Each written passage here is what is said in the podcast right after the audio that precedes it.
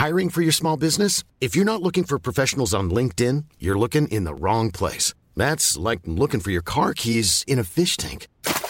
LinkedIn helps you hire professionals you can't find anywhere else, even those who aren't actively searching for a new job but might be open to the perfect role. In a given month, over 70% of LinkedIn users don't even visit other leading job sites. So start looking in the right place. With LinkedIn, you can hire professionals like a professional. Post your free job on linkedin.com slash people today.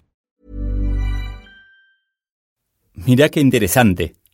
Así empecé otra fría mañana de 2007. No pude seguir, distraído por las caras de preocupación que ponía mi equipo cada vez que arrancaba una frase de ese modo. Pero esto es interesante de verdad. Ok, siempre digo lo mismo. Este es el capítulo Mirá qué interesante del libro Soy Solo. Más información en soysolo.com.ar. Una tarde de marzo de 2017 fui a cargar combustible con mi Peugeot. Ya no extrañaba el Audi. En la estación de servicio, junto con el pago, le di la tarjeta de membresía del diario al que estaba suscripto. Tenía un descuento del 10% en combustibles. No funcionó. La banda magnética estaba dañada. Ese día decidí dar de baja el diario. Y me di cuenta de que estaba acostumbrado a recibirlo, pero no lo leía más. Y ese descuento era su único salvavidas. Cuando lo di de baja me lo recordaron. Sabe que va a perder los descuentos de su tarjeta, ¿no? Fue interesante porque el día siguiente entré al sitio de otro diario a informarme un poco y me apareció The Wall, un mensaje que me informaba que había leído el tope de artículos del mes y que si quería seguir tenía que pagar. Si me hubieran pedido que pagara solo por el contenido de dos autores del diario que respeto, lo hubiera hecho con gusto.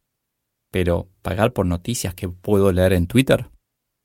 El valor de los commodities, sean tangibles o no, tiende a cero. Sí, las noticias son commodities. Esas vueltas de la vida hacen que día por medio me llamen del mismo conglomerado que me quería cobrar por leer un commodity para preguntarme si, además del servicio de Internet, quiero el de TV por cable. Una y otra vez explico lo mismo, a veces con poca paciencia. No veo TV por cable. Con Netflix, YouTube y Twitter tengo todo el entretenimiento e información que necesito. Estoy convencido de que el operador que me llama siempre está, al mismo tiempo, navegando por Instagram o Snapchat desde su celular y coincide conmigo. Algo en su tono me lo dice, aunque le paguen por convencerme de hacer lo que no me conviene si las empresas solo fueran coherentes.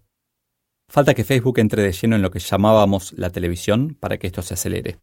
Mientras tanto, es interesante pensar en los gerentes de marketing que deciden invertir en publicidad en TV porque es lo que se hace desde hace décadas. Ellos mismos llegan a su casa y no ven ni una, o se sienten modernos haciendo una app de la empresa cuando saben que jamás la usarían. Un tiempo después publiqué un podcast compartiendo lo que conversé con mi hija sobre su elección de carrera. Lo hice pensando en poder ayudar a otros padres de adolescentes, pero también lo hice porque representa otro cambio importante que veo en mí. Ya no dejo la radio prendida. Spotify y hasta YouTube ocuparon el espacio de la música.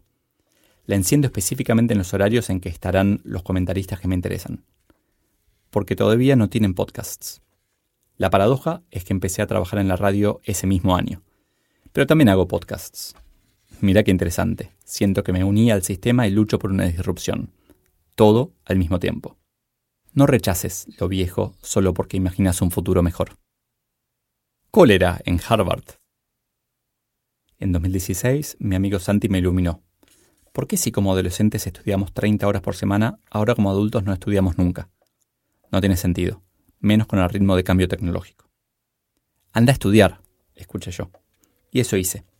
Entre otras cosas, estudié en Harvard la epidemia de cólera en Londres en 1854 el curso gratis y online.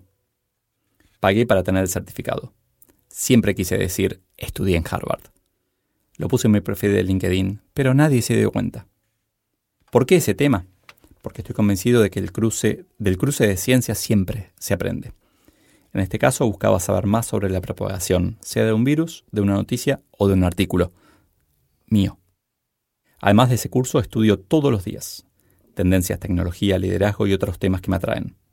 Lo interesante, elijo exactamente qué quiero estudiar y qué no. Eso me dejó pensando, cuando grabé el podcast, si hoy haría una carrera diseñada hace años por un comité, en mi caso economía, o elegiría hacer cursos individuales. Nunca dejes de aprender. O, como dijo Miguel Ángel a sus 84 años, sigo aprendiendo. La grieta. Sin embargo, toda esta democratización del contenido, en donde podemos elegir qué ver, escuchar o leer, una parte gratis y otra paga, tiene un defecto grande. Durante mis tiempos de político universitario, me gusta la idea de decir fui político, ahora soy humano, pero no lo voy a hacer. El mayor desafío que tuvimos fue defender la Universidad de Buenos Aires como pública y gratuita, con lo que estaba de acuerdo. No coincidí nunca con el ingreso irrestricto. Y el principal argumento era que, como su nombre lo indica, universidad tiene que proveer cierto contenido universal, porque si fuera solo específico de una carrera sería un instituto técnico. Hoy nos enfrentamos a la institutización de la sociedad. Como cada uno de nosotros puede elegir el contenido que ve, ¿No te interesan las noticias internacionales? Las eliminamos. ¿No te interesa el fútbol? Nunca te vamos a mostrar ni una sola noticia sobre el tema. Por lo tanto, ni siquiera te vas a enterar si la Argentina le gana 22 a 0 a Nueva Zelanda en algún deporte. ¿Sos de un partido político? No te vamos a contar nada malo de ninguno de sus integrantes y sí todo lo que los otros hagan mal. La tendencia clara es a elegir contenido que nos da placer. Contenido alineado con nuestras creencias contenido que confirma eso de lo que estamos convencidos. El cada vez más famoso sesgo de confirmación. Desde que le di like al tema, Facebook no deja de mostrarme ejemplos, confirmándolo. Cualquier red social es un claro ejemplo de esto. Para maximizar el tiempo que pasamos allí, el contenido que se le muestra a dos personas es totalmente diferente, siempre reforzando lo que cada uno ya dijo que le gusta. Vivimos en una zona de confort de contenido. Trato entonces de poner un poco de aleatoriedad en lo que veo, leo y escucho. Ampliar mis horizontes en lugar de la comodidad, reforzar mis ideas una y otra vez. Ya saben, la próxima vez que diga, mira qué interesante, miren para otro lado. Este capítulo, cuando lo escribí, partió de un gráfico, eh, de un gráfico que está en el libro, en, la versión papel y, digital. Eh, en donde trataba de entender hacia dónde iba la televisión, la radio, los libros, los diarios y las universidades, eh, en qué se estaban convirtiendo. Y partió de, dos orígenes. Uno es en sí mis ganas de compartir, de, construir conocimiento y compartirlo, pero también por un motivo más egoísta, que es, ok, ¿cómo hago yo para compartir conocimiento? ¿Dónde me conviene invertir mi tiempo?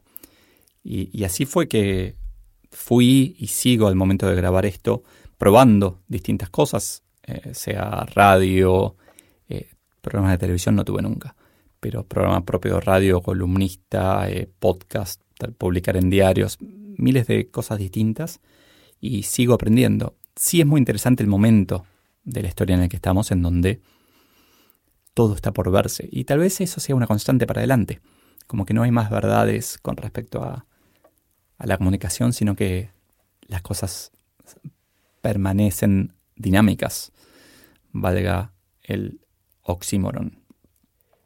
Hace ya un rato que no lo digo, pero si estás escuchando esto, es parte del libro Soy solo, historias honestas de liderazgo para ser feliz en el siglo XXI y más allá.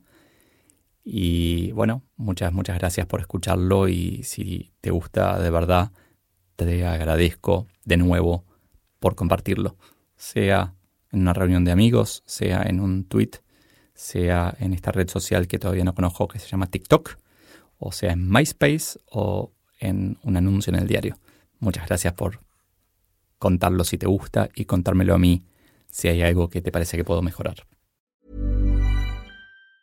If you thought the only way to get a more defined jawline with natural looking results was through surgery, think again. Juvederm Volux XC is a non surgical injectable gel filler that improves moderate to severe loss of jawline definition and can help you achieve natural looking results with little downtime. Even better, this improved definition lasts up to one year with optimal treatment. No maintenance required. Improve jawline definition for a smooth, sculpted look with Juvederm Volux XC. For important safety information and to find a licensed specialist, visit juvederm.com. That's J U V E D E R M.com. Not for people with severe allergic reactions, allergies to lidocaine, or the proteins used in Juvederm. Common side effects include injection site redness, swelling, pain, tenderness, firmness, lumps, bumps, bruising, discoloration, or itching. There's a risk of unintentional injection into a blood vessel, which can cause vision abnormalities, blindness, stroke, temporary scabs, or scarring. Talk to a licensed specialist to find out if it's right for you.